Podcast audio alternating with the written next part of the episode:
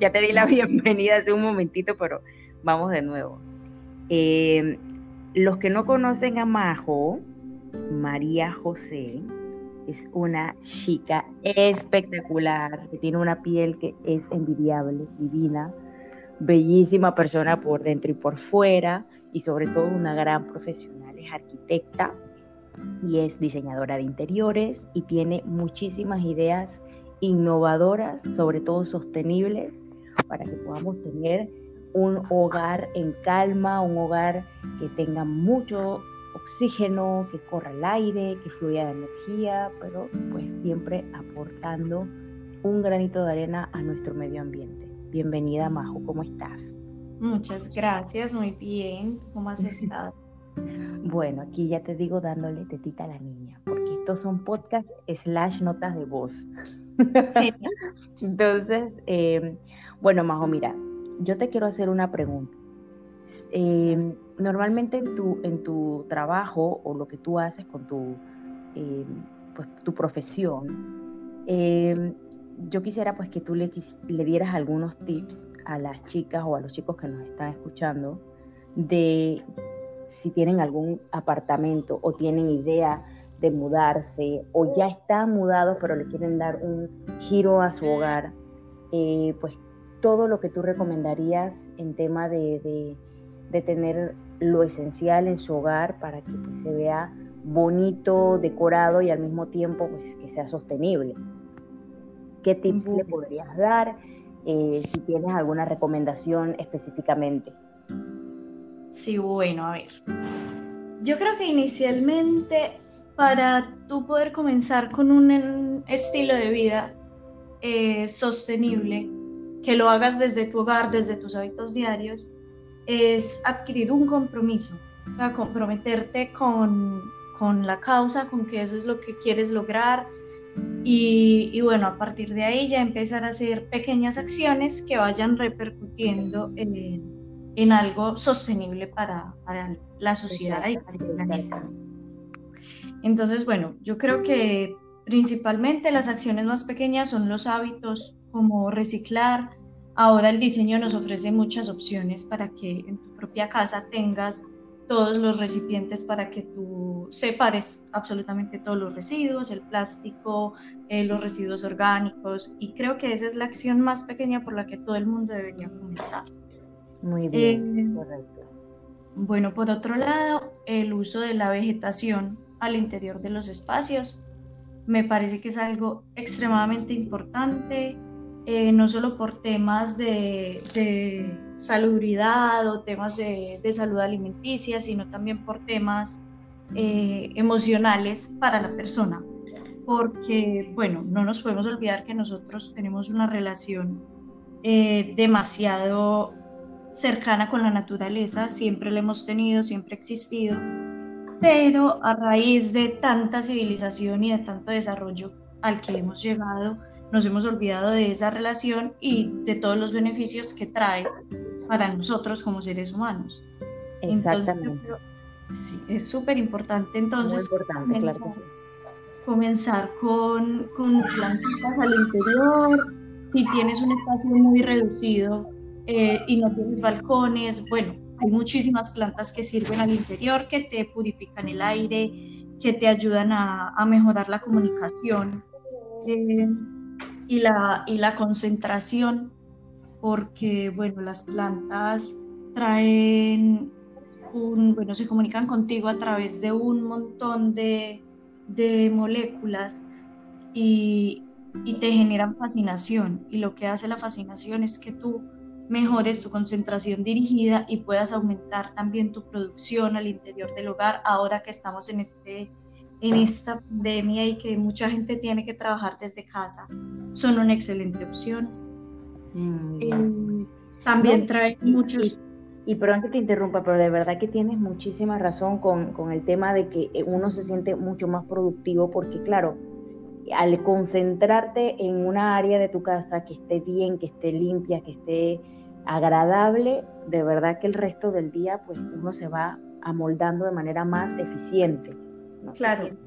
claro, sí, sí. completamente. Esto tiene mucho que ver también con el Feng Shui, la filosofía china que tú hablabas en el podcast, anterior de esto, que esto también ayuda a que los espacios estén más, más libres, que la energía fluya, eh, purifica el aire y, obviamente aumenta tu capacidad de producción y, y tu bienestar emocional.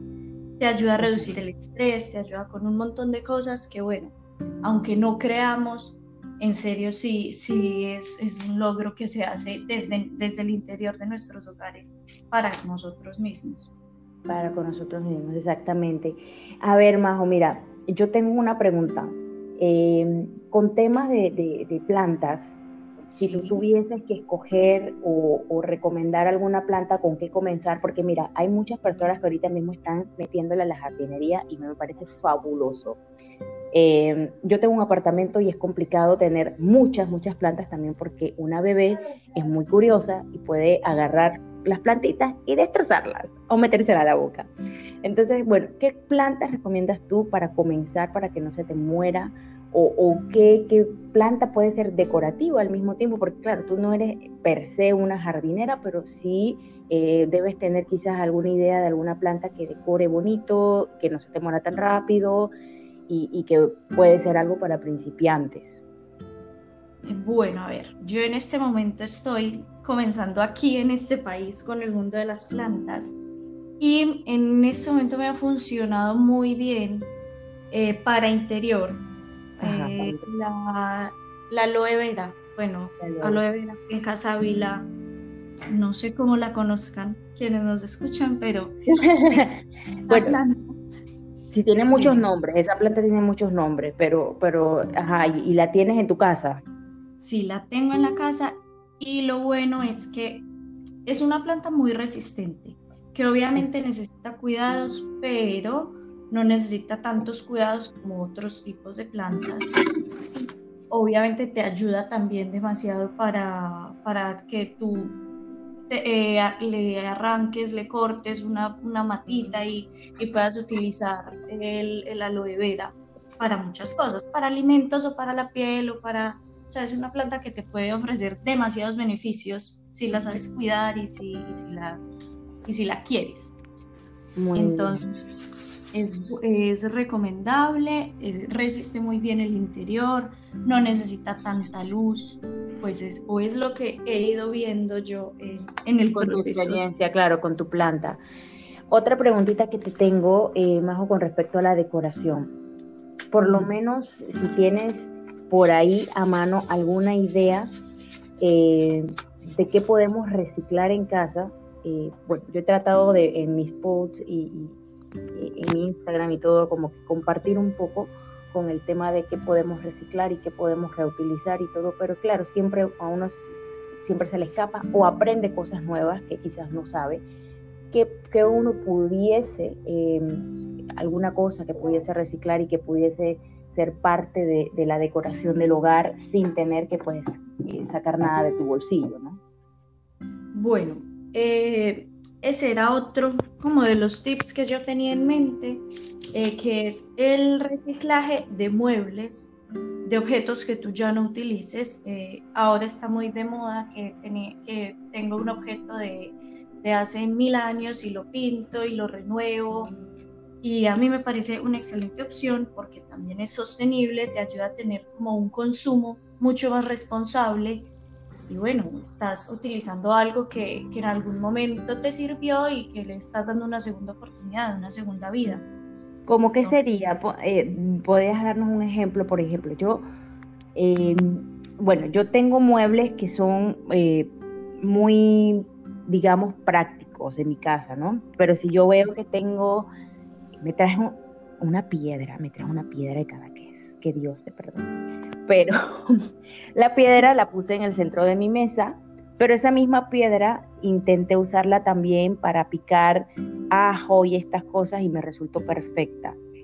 Por ejemplo, este, eh, eh, por decirte algo que, tengo en el hogar, que sé que me puede funcionar para ambas cosas. Que, podría, no sé, que podría ser eh, súper cool que la gente pues tenga quizás en casa, quizás un frasco, un banquito, eh, alguna lámpara que la quieran convertir. Sí, bueno, eh, yo creo que el tipo de funcionalidad que tú le puedes dar a algo depende mucho del objeto y de la capacidad creativa que tú tengas, porque claro, con un objeto se pueden lograr infinitas cosas. Sí, exacto. Un frasco lo puede volver matera, yo un frasco de vidrio que, que tengo ahí de algún de algunas aceitunas que se acabaron y, bueno, ese frasco yo lo puedo utilizar para reenvasar alimentos, para hacer un, un florero, pues un centro de mesa o para hacer una lámpara con eso. Eh, también las botellas de vino que se pueden utilizar para hacer Muy lindas que son. Y hay botellas de vino que casualmente estuve viendo. Yo cuando ya ando en el súper y ya mi modo consumo, mi modo cliente es muy distinto al de hace un par de años atrás. Yo ahora que voy y compro algo intento de que, bueno, esa yo voy a comprar, yo voy a comprar una lata, eh, eh, necesito salsa en mi casa, ok. La salsa la voy a comprar eh, envasada en botella, primero porque yo sé que después que yo termino esa salsa, esa salsa, esa botella, perdón, esa botella, ese frasco, yo lo voy a poder reutilizar para echar cualquier otra cosa o para miles de funciones más ya en el momento que te vas al súper ya tienes que tener más o menos una línea de qué quieres consumir, pero que tenga después una segunda vida, ¿no? Entonces las botellas, estuve viendo casualmente, que me cuentas, unas botellas de vino que son muy lindas, color ámbar, hay otras en color olivo, que, puedes realmente reutilizar para temas de decoración, efectivamente. Sí, y, y bueno, también, por ejemplo, cajas de zapatos que en mi casa tenemos un montón de cajas de zapatos o cajas en las que llegan los pedidos. Esas cajas también les puedes dar una segunda vida.